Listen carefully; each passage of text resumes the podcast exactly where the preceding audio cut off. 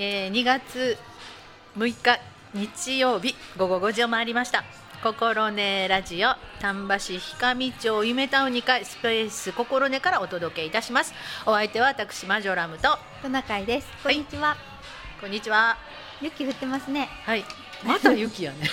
また毎週雪降ってますって言ってますね。そうよ。はい。なんか雪の国から来てるん違うもしかして。いやいやいやそうなんです。ちょっと雪がね降りやすいところですね。ねえ。ずっと降ってる。ずっと降ってるでしょ。うんまだ溶けてないよね。うん。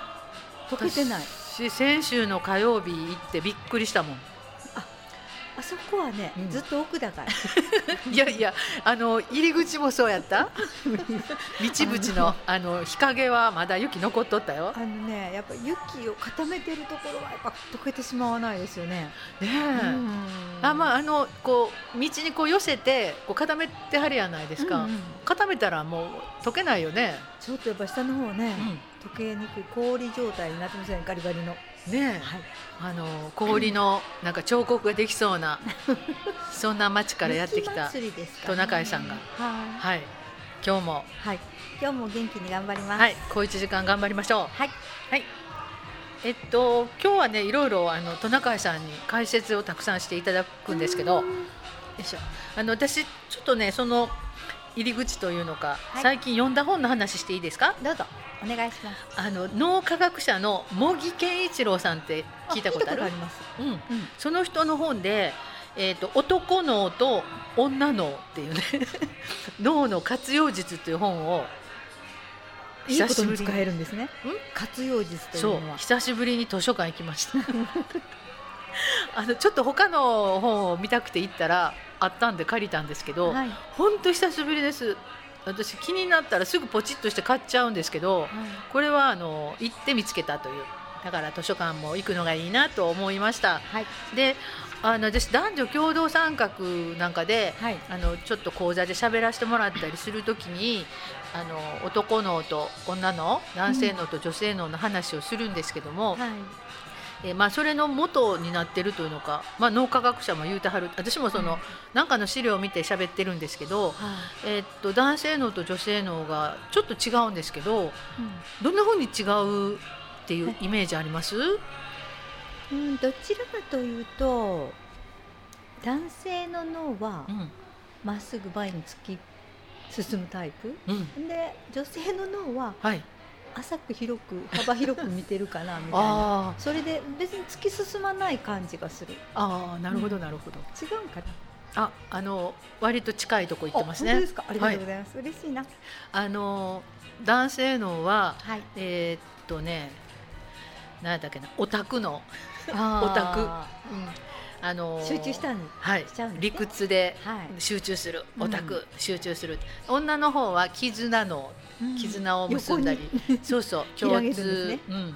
えー共感するっていう感じで、えっと、ここにねそれがあるんです T 字型って言って女の人のあの T っていう字あるじゃないですか、はい。あの A 文字の。うん。え横にこう水平に行ってるのが女性ので、うん。こう下に深く行くのが男性ので、なんか T をあの自分の中に身につけたらとってもいいっていう話があって。両方持ち合わせると。そうそう、うん。でもちろんあの傾向として、はい。えーっとまあオタク系が男性で絆系が女性なんですけどもう人それぞれやからその朝引くねその深さとか傾向も人それぞれやから、えー女性だからといって、えーオタクのを持っていないってことはないとうん。そのいろんなあのそれぞれの特性があるってことなんですけど、でなんでそれがあのなんとか類型に分けられるかというと、えーやっぱり右脳と左の脳があって、はい。右脳左脳があって、うん。左脳がその理屈というのか理論とか、まああのオタクと言われる突き進む方なんですよね。ほんで右右脳と言われる方が、まあ、共感したり感覚を司る方で,、うん。でまあ、両方持ち合わせてるんですね。でその両方の情報が、まあ、行ったり来たりしながら人間はいつも暮らしてるんやけどだから男性や言うてもも感情はたくさんあるわけで、はい。その情報が行ったり来たりしながら暮らしてるんやけどその右脳と左脳の間に橋がかかってるんですって。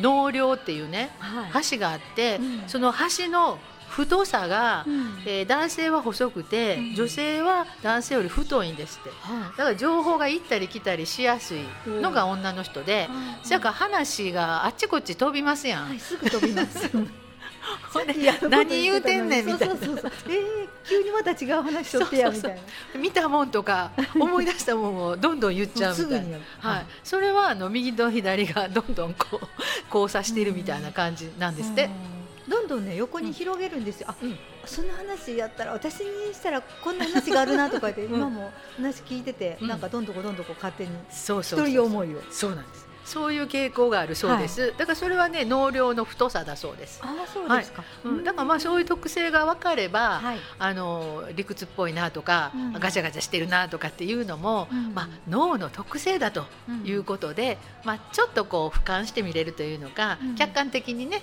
見れるのではないかということと、だからあの、まあ、その男女共同参画というような、はい。あの思考から言えば、はい。両方の脳があれば、はい。もうすごくいいと、うん、ハイブリッドな脳みたいな。はい。ハイブリッドですね。そうなんです。だから両方が参画すると、はい。さらに良くなるとうん。いうことだそうです。わかりましたはい。だからあのまあ違う違いを認めて違いがいいっていうふうに思うときにねいいんじゃないかと。それとね私ここの中ですごい嬉しかったんがはい。女の人の脳女性脳が持つ最強の武器は何でしょう？何だと思います？涙。ああそれはねあのか。涙もあるんですけど脳だけではないんですけどね。女性脳が持つ最強の武器は好き嫌い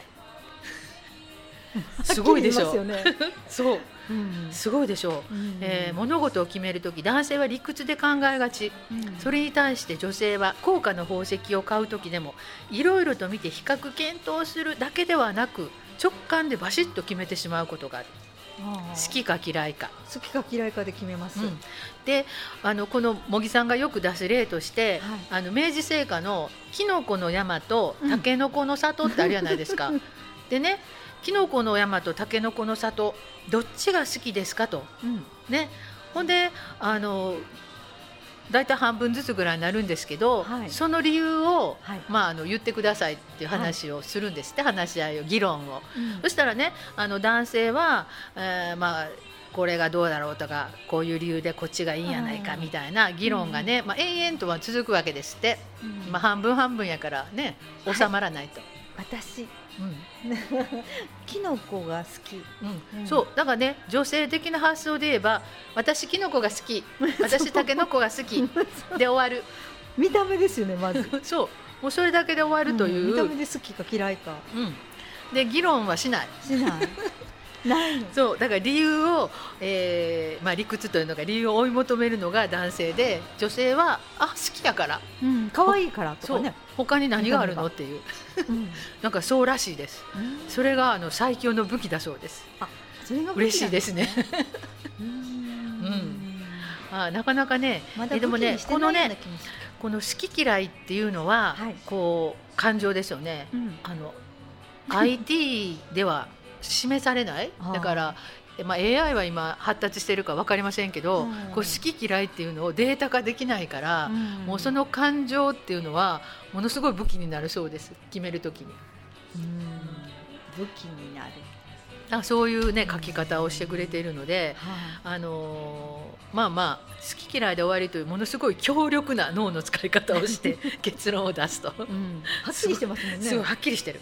すごいですね、うん。はいでもまあその経営者になったら場合ね女性は、うん。まああの好きっていうことと合わせてまあいろんな意見を聞いてまとめていくのも必要やっていうふうには書いてますけど、うん。その好き嫌いっていう感情がいろんなものを突き動かすのでそれはいいあながち悪いことじゃないみたいなことが書かれていますね。うん。だからまあ好き嫌いで決めて何が悪いねんみたいなところがあるかもしれないですね。これがうん。さっきの、あ T の字ですね、T の字ですね。うんはい。共感能力と深い専門性ですねそういうのがあればいいっていうふうなことを書いていましたそれとやっぱりあの今性別いろいろありますけども、はい。あのとりあえずいろんな人と話をして自分と知らない考え方を持っている人の話をたくさん聞くっていうのは、えー自分の脳の成長にとっても良いっていうようなことを書いてありましたので、はい。うん、あの今なかなか出会うのがね難しいかもしれないんですけど、まあ、あの本とかニュースとかねそういうのでも情報が得られますので、うん。自分のあの脳をどんどん刺激させていきたいななんか思いました。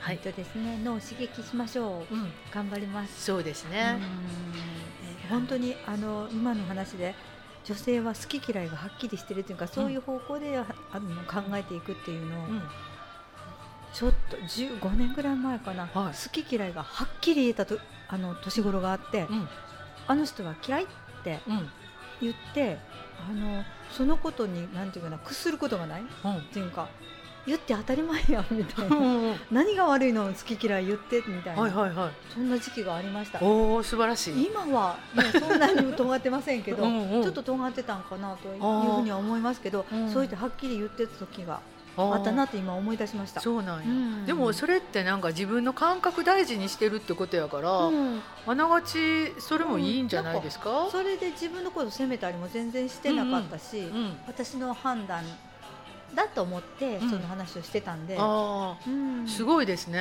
うん、不思議ですね。面白いですね。ねそれはあの素晴らしいと思います。ありがとうございはます。い。だって信じられるのは最後は自分やから、信じましょう。ねなんとか、だから自分がそう思ったらそれでいいんじゃないですか？はい、はいありがとうございます。そんな気がいたします。はい。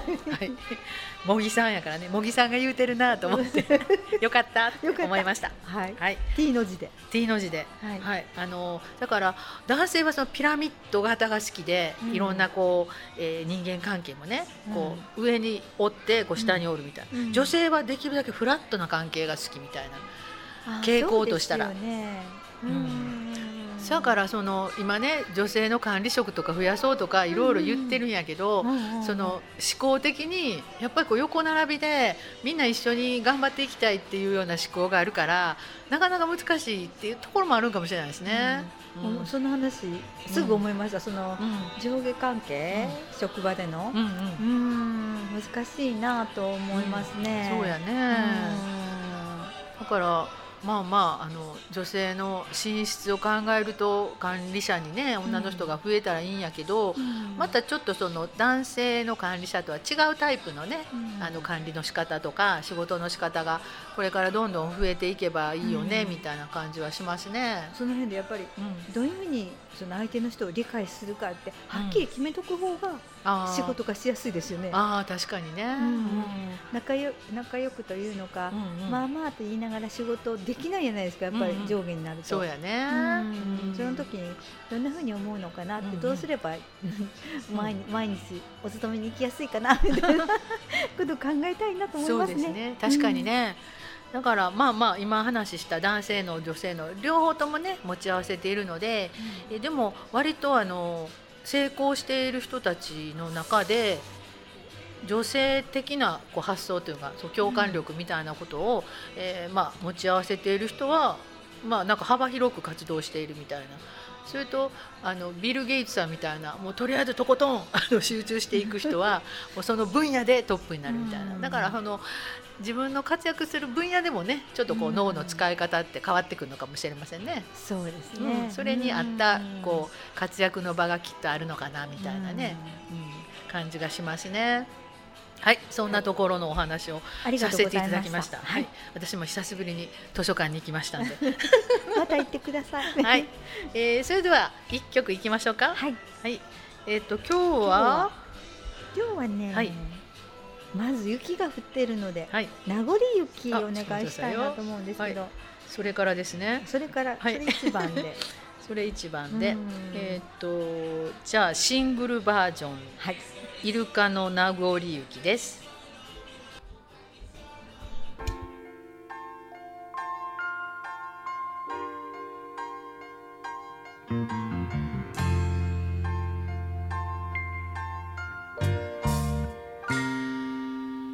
汽車を待つ君の横で僕は時計を気にしてる季節外れの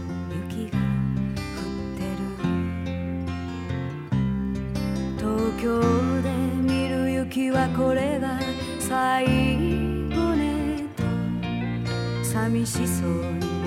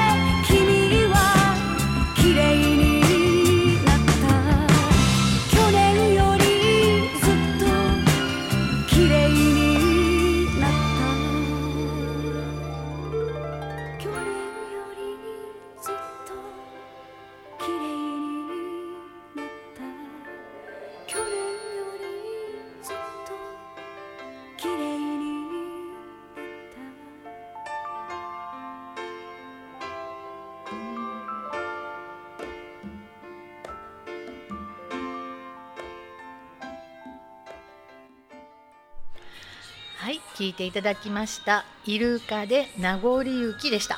懐かしいね。うん、とっても。私昔イルカみたいな髪型してた時あった。なんかこうなんか下ついて。つなぎのねズボンそうそう。着て。あつなぎは着てなかった。ね それは着てなかっあのズボンもなんかみんなねあ履いてた履いてた。はい。あでもつなぎも持ってましたけど髪型イルカみたいにしてた時ありました。こうこの辺そいでみたいな。そういう意味であうん。ちょっと長くあそうそうそう。はい。そんな思い出しました今。思い出しました。全然あの似ても似つかん感じでした髪型だけ。可愛かったですねイルカさんねねえ、うん。今も可愛いよ今ねも可愛い感じですね。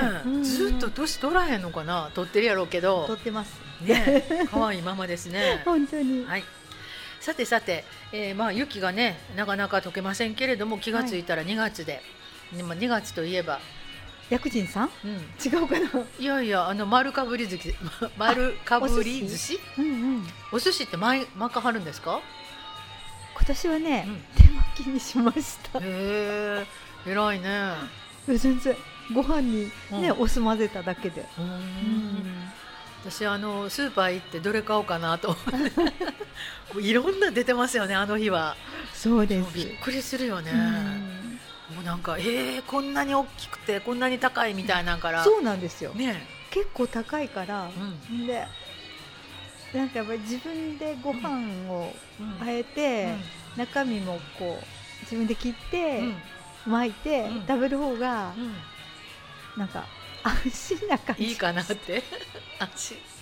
なんか自分に優しい感じがして。確かに。あの急にこう巻き寿司っていうと甘い味のものが入ってたり急に生のものが入ってたり、かあのかまぼこだったり、うんうん。あのなんかうん自分の食べたいものだけじゃないものまでお腹の中に入れるっていうのが微妙なのであるある。自分の好きなものだけ巻いて食べる。確かに。それはいいことです手ね、巻きで。手巻きで。はい。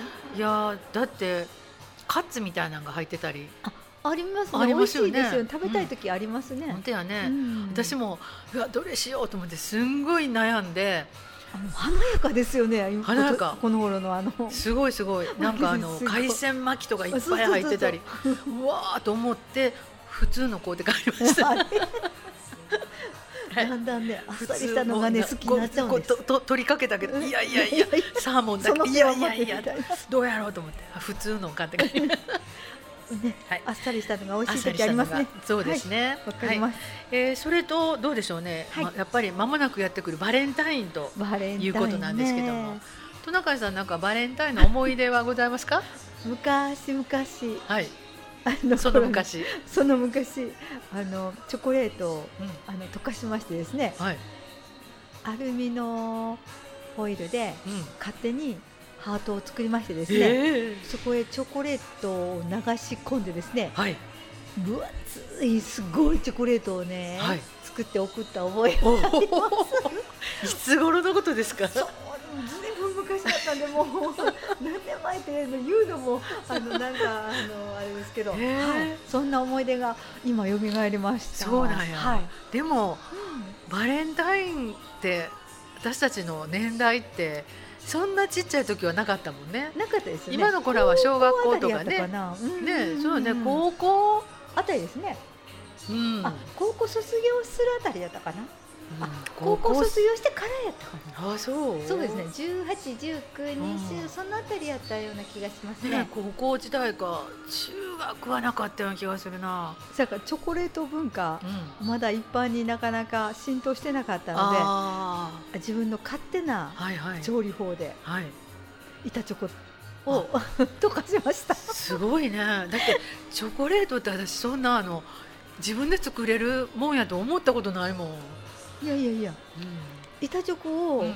溶かしてうん。型に入れて固めるだけですよ、ああまあ今もそうみたいですけど。あそうなんですね、うん。だからねちょっと割れないすごいのができました、すごいな。誰にあげたんですか？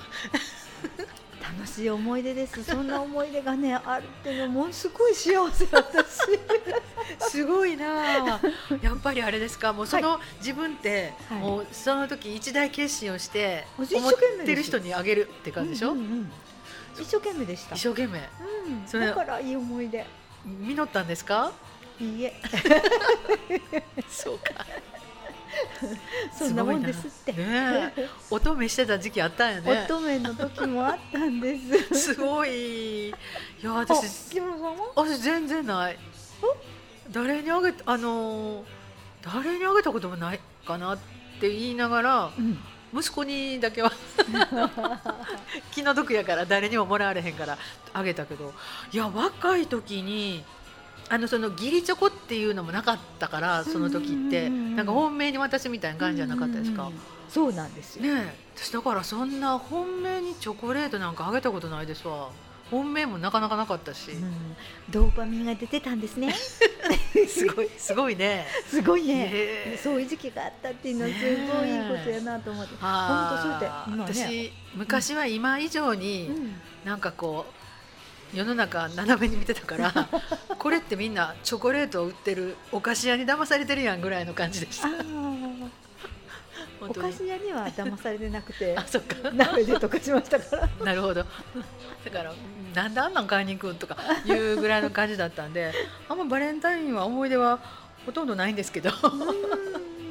いやでもねチョコレートは基本好きなので、はい。はい、あの最近割とあのビターな、みたいな、ねあのそうですね。カカオ何パーセントとかが出てるので、なんかすごい嬉しいですね。本当ですね。一日になんかうん。何グラムぐらいあは取った方がいいとかあっていうそうそうそうそう。ねお知らせもありますよね。ね、でも若い頃って私、うん。あのナッツの入った、うん。えっ、とあれグリコかなんかのチョコレートが好きで、うん。えーアーモンドが入ってるやつね、だからニキビ出る年頃やからそんな食べたら ブツブツ出るやんみたいな感じで。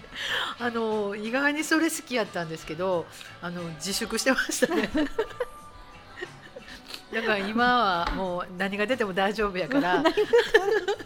でそのさっきおおっしゃってたみたいに、うん。体にいいとかねチョコレートちょっと取るのはいいっていうのがあるのでなんかすごい嬉しい時代になったなと思ってるんいですけど。い時代になりましたね。カカオが。はい。はい、ね。え何パーセントとかっていうのがたくさん出てますので、体にいいっていうことなんですけど、うんはい。まあ、そのね楽しい思い出はさておいて、はい。今日はちょっとねあのそのチョコレートのカカオに関して、うん。えーやっぱりちょっと今トナカイさんが SDGs ねあの持続可能な社会みたいな話をしてくださってる中でもはい。カカオ豆の生産に関わる問題ってやっぱちょっとね考えていかなあかんことありますよね。そうですね、うん。あのやっぱりカカオっていうものの背景、うんうん。チョコレートというものの背景に何があるかな、うんうん。みたいなことを少し考えながら、はい、あのお話ししたいなと思うんですけれども、はいお願いします。はい。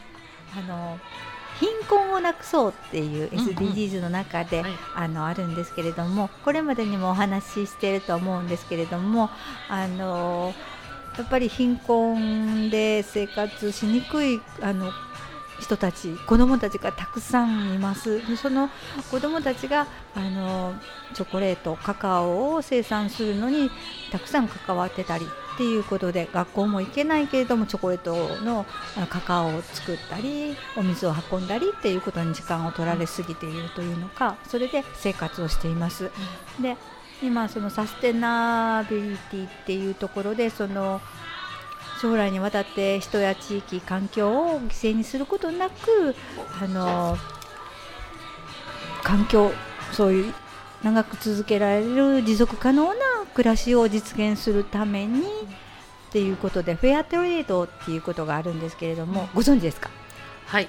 はい、あと貧困とかうん。買い物で、あの途上国を助けましょうっていう取り組みなんですね。で貿易の仕組みをより公平なものにする、うん。あの誰かだけがあの収益を上げてしまうっていうことでなく、その作っている人にもあの流通を助けている人にも公平にあのお金が回っていくようにっていう。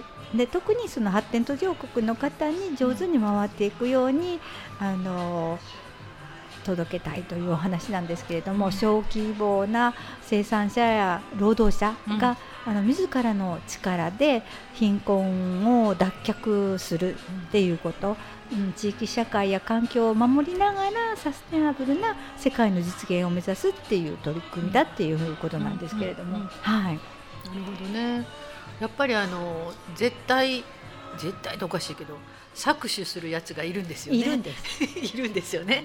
であの分かりますちょっとでもね得したいと思う人がねあの世の中には必ずいるのでそうなんですよ。なんかそれをやっぱり見極めて、うんあの私たちも輸出にあ輸入にねたうん頼っている国なので、うんできればねその搾取をされていないようなねこうね仕組みのものを買いたいですね。そうですうね。んそれでちょうど今、うんチョコレートの季節、うん。バレンタインデーなんですけれども、サステナブルなチョコレートはいっていうことで、うん。あの会社が、はい。あのチョコレートの会社とかありますよね。うんうんそんな会社があの今いろんなものを開発してますし、はい。去年は桜井くんが言ってましたよね。うんあのワンチョコワンスマイル。はい。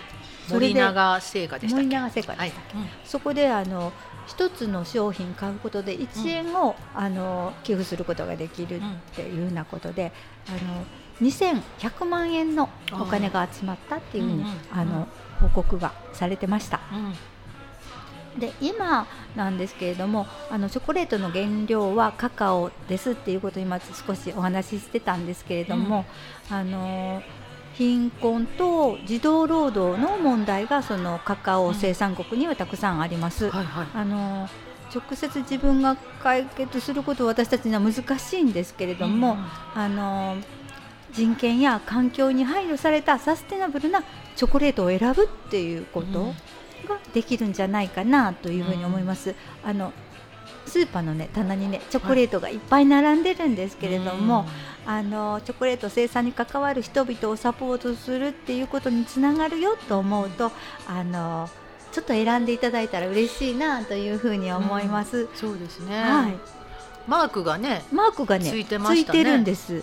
あのー、とどれでしたっけ？勾玉のようなね、ああそうそう、うん、ちっちゃいやつついちてましたね。っちゃな、うん、これじゃなかったっけ？あもう一つのあこれあこれこれ。えっとね水色のね勾玉にね真ん中に白い穴が開いてて横に葉っぱみたいなものがうんうんうん。ピュってついてるんですけれども、そうやね。はい。フェアトレードっていうマークがありますので、そんなのまたちょっと何かで検索していただいたらすぐ出てくるし、うん。チョコレートの箱の後ろ側に見ていただいたらそのマークがついてますのでそうですね、うん、そういうのを買われるとやっぱりそういう、えっとうん、児童労働の問題にそのなんとか解決を、うんうん、持っていきたいっていうふうに、うん、思われてる会社がそれをしてますのでぜひしてください。でもう一つ簡単に案外買えるのが、はいあのブラジルとか、うん あの ペルーとかいうチョコレートがあるんですよ。明治です明治ですあ、明治ですね。それであのパッケージもすごくあの、うん。可愛いパッケージで、うんうん。あのこれまでのあの茶色のパッケージじゃなくってちょっとおしゃれな模様の、そうですよね、うん、カカオ豆の形であったりとか、これあのあれがついてますよね。QR コードに明治カカオサポートあチョコレートに関わるうん。すべての人を幸せにっていうふうなことがあって QR コードがねね QR コード読んだら、はい。ホームページに飛びましたね、はい、うん。そんなこともちょっと気にしていただきながら、はい、はい。うん。であの分かりやすいのはやっぱパッケージがちょっとあの、うん。違うというのか、うんうん。いう感じですので、そうやね、はい。本当に可愛いですよ、なかなかいいですよね、うん、おしゃれだしなんか食べてみたくなるし、あのうーん。私ピープルトゥリーっていう、うん。あの割と環境に優しい商品をうん。売ってるこのな会社みたいなのがあるんですけど、そこであのまだチョコレートをあ考えたらあのあげてたこともありました。友達に。ね。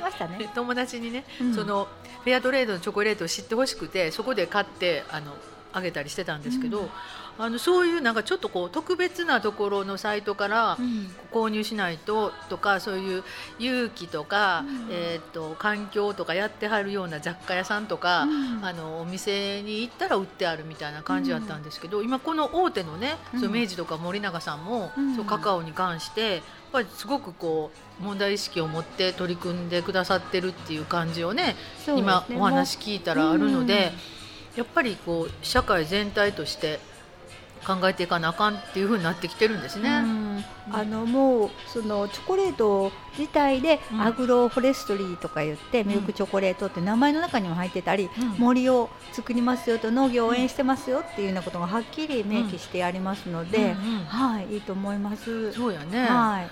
なかなかあの今までちょっとこう偏見で申し訳ないですけれどもこう大手さんって言ったらなんかガッと買ってガッと売るみたいな、ね感じがありましたけど、そうではないっていうのがね、そうですね。ん。あの森林伐採の荒れた土地を整えたり、うんうん。自然体系をま前のように戻そうとか、うんうんあの森じゃあ森林再生に貢献をしますっていう、うんうんしっかりとしたものをうん。打ち出していらっしゃるので、うん。わかりやすいと思います。そうですね。ははい、うん、でチョコレート今度もしよかったら買われる時にはサステナブルかなっていうふうに考えていただいたり、うん、であのチョコレートってあの頑張れる力を私たちにくれるじゃないですか。ああ確かに、うんそんなことを思うとやっぱり上手に選んでいきたいなって、うん。で食べてだけ幸せじゃなくってその作る人だったりもこう幸せを感じられるといいなっていう思いとかをこう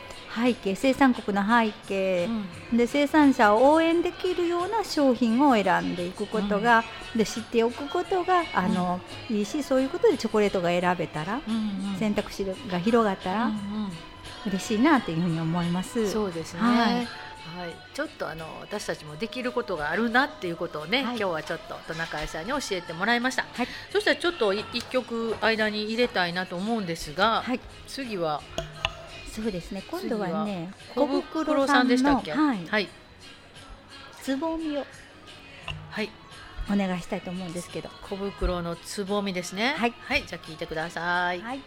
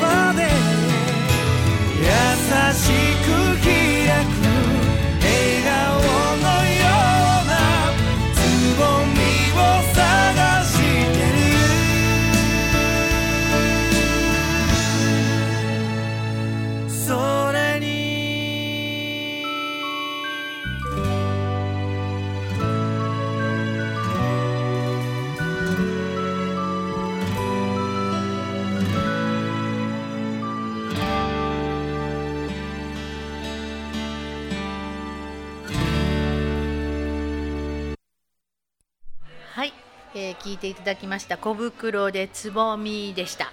はいいい曲でしたね。はい。トナカイさんこうしっとりした曲が好きなようで。そうなんです、しっとり系が良かったです。あと脳が受け付けないんです、あなるほど。もういいです。好き嫌いで選んでください。はい好き嫌いで選びました、はい、いいと思います。はい。で好き嫌いにまつわるんですけどもラジオネーム小雪さんからちょっとメッセージをいただきました。ありがとうとうございます。ございます。びっくりするね。聞いてる人いるんや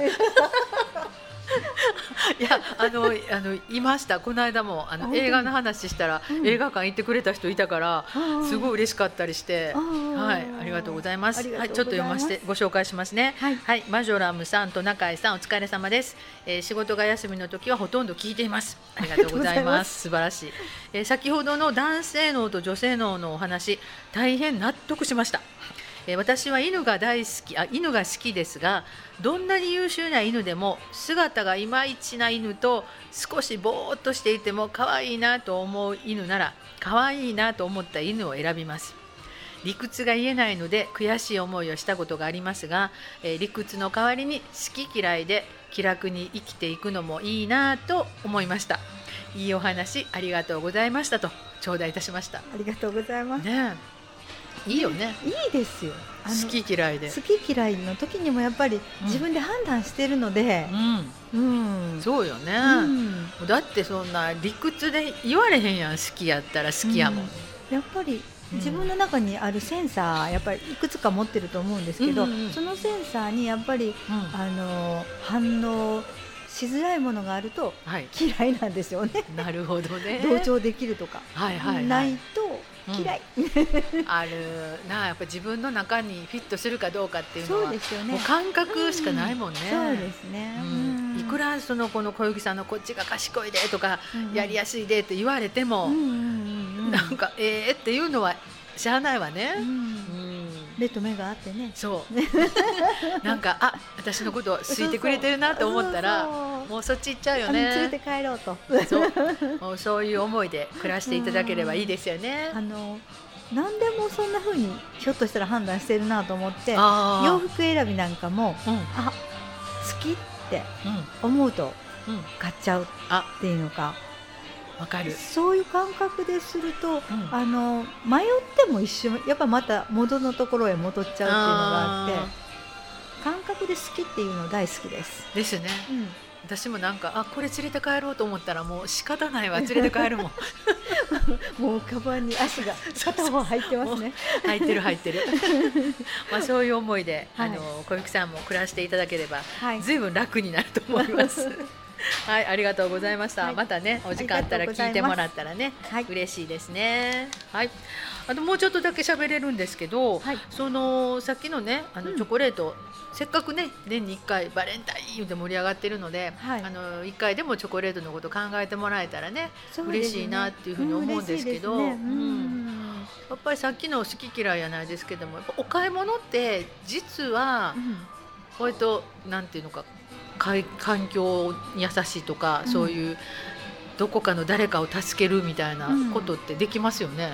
できますよね。うん。あの大きいことはできませんけど、一個買ううんっていうことで、うん。あのつながったらサステナブルに。はいはい。嬉しいですよね。そうですよね、うん、あのみんな大きいことは考えんときましょう。あの小さなことで。コツコツと。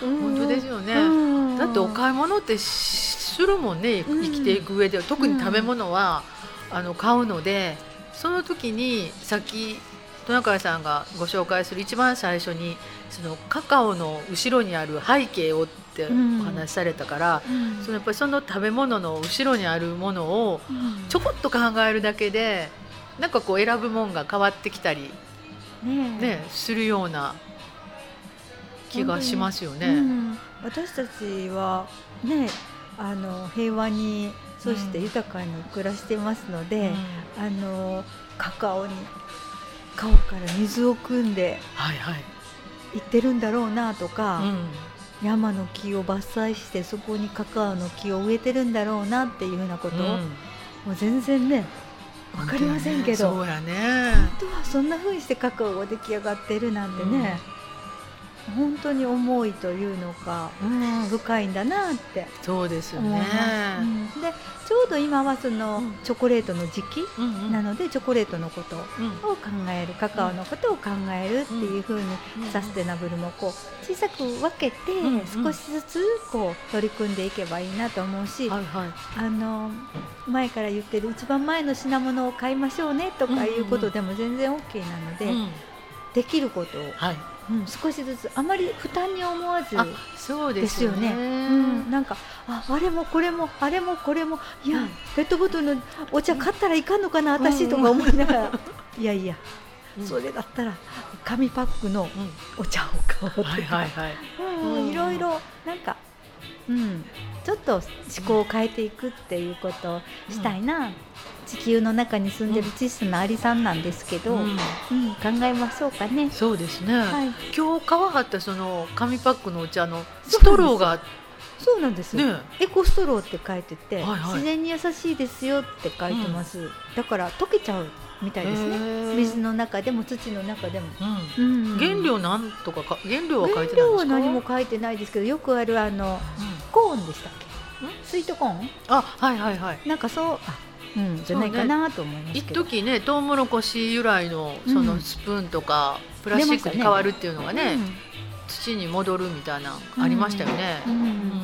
あのスプーンなんかでも今、うん。あのプラスチックのスプーンじゃなくて、うん。木のスプーンが出てますよねあー。使い捨ても。そうかそうか、うん。あー確かに。あの端材から作ったようなやつうね、んなかなかでもあのたくさんあのイベントとかで使う時はちょっと高つくからね。そうですね。難しいよね、うんまあやっマイスプーンとマイ箸を持っていけばいいんやけど、うん。ねえなんかそのあたりも意識するのは大事ですね。そうですね、はい。高くついても、あの量が少し減っても、うん。そちらに向けようかなって思うのはいはい。もいいんかなと思いますよね。大事大切に食べる、うん。あの与えられるものは全部持って帰るとかじゃなくて、うんうんいただいたものだけすごくあの嬉しいなと思って大切に食べるっていうのもうん。大事かな、そうですね、うん。やっぱりあの残さず食べたらゴミ減りますからね。そうですね。生ゴミ減るからね、うん。うん。まあ、そこは大事ですね。しっかり体に入れちゃうみたいな。そうです私は大抵そうです。素晴らしい。私もあの今日もお昼お蕎麦食べたんですけど、はいはい。お鍋の中に細かく切れたお蕎麦が残るじゃないですか？うんうんこれはみんな拾おうと思って、みんな拾って器の中に入れました。あはいそういうようなことですけど私ができるサステナブルは。でもそうす。ですね、はい。うん。あでも本当生ゴミ出さないのは食べてしまったらラッキーやなと思いますね。うん。でまあ外側はプラスチックやったら洗ってプラゴミに入れれるから、うん。生ゴミ減らそうと思ったら食べきることやね、そうですね。うん。しっかり。と、うんまあ自分で作ったもんね。自分で全部食べたらいいわけやから。そうです。ね。いや私昨日から鍋してるんで今日も鍋です一ね。人で鍋やからもう今日も鍋明日も鍋みたいな。でも朝はあのそば入れて、うん。あのお蕎麦にしたんですおラーメン入れてっていう感じで。でも帰ったらまたそれ残ってるので、うん。またなんかプラス野菜を入れて、鍋の続きをしようと思ってます、私今晩ははい。釜揚げ丼。ええ白いご飯の上にはい。しらすのお湯で揚げてさるんです、はいはいはい。それ乗せて、うん。納豆を乗せて、うん。あの青じそ刻んで、はい。生卵乗せて、うん。うわすごい。お醤油ピュってかけて、うん食べようかなと思ってるんです、えー。それであとは お味噌汁かなちょっと具だくさんにしようかなと思って。そうやな。それでおしまい。か野菜をねやっぱり取らなあかんと思うとその大変ですよね、うん。もうだから鍋にしたら何でも入っちゃうから。とってもいいですね。野菜がいっぱい取れてね。そう、あのんネギと、えー白菜とあとしいたけもこの間なんか安くて買っ売ってるとこあるんですよ路地販売で、うん。そこ行ったら100円とかでこんないっぱいやからつい買ってしまうんですね。でそれを全部入れてしいたけいくらでも食べれるわみたいな。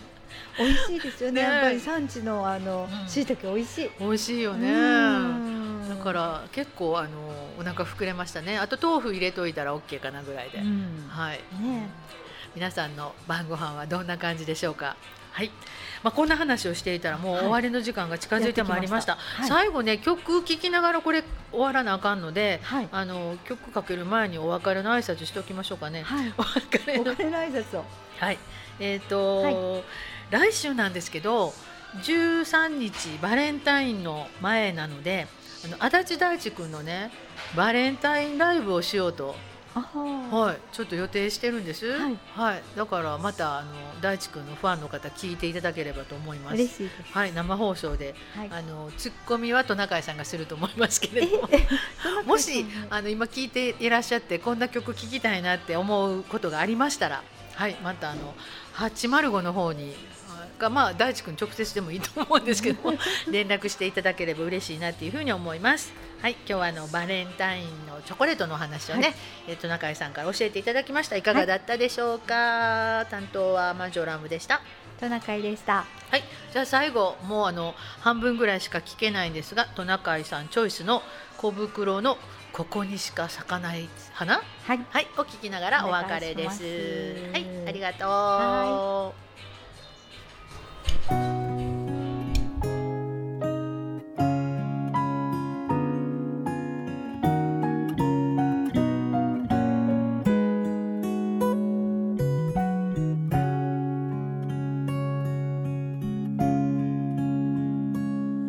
何もない場所だけれどここにしか咲かない花がある。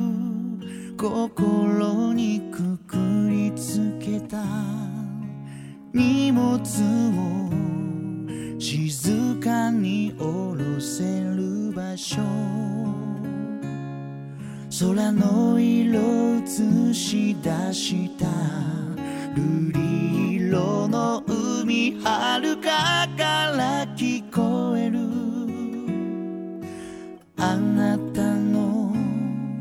笑い声はよく聞けば波の音でした。寂しさ隠せずにいるなら一人になればいい。ささや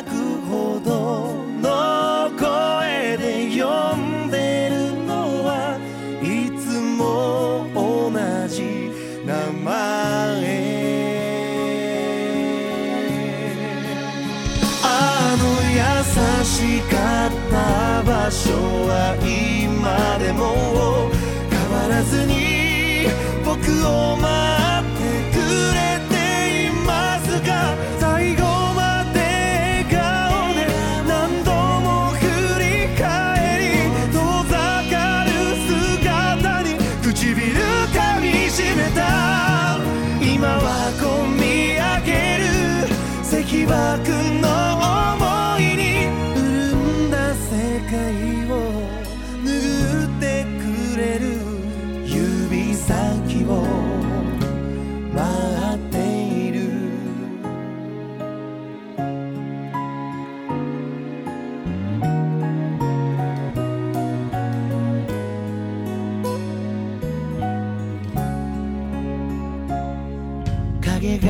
教えてくれるのはそこにある悲しみだけじゃない。うつむく顔を上げて振り返ればそこにある光に気づくだろう。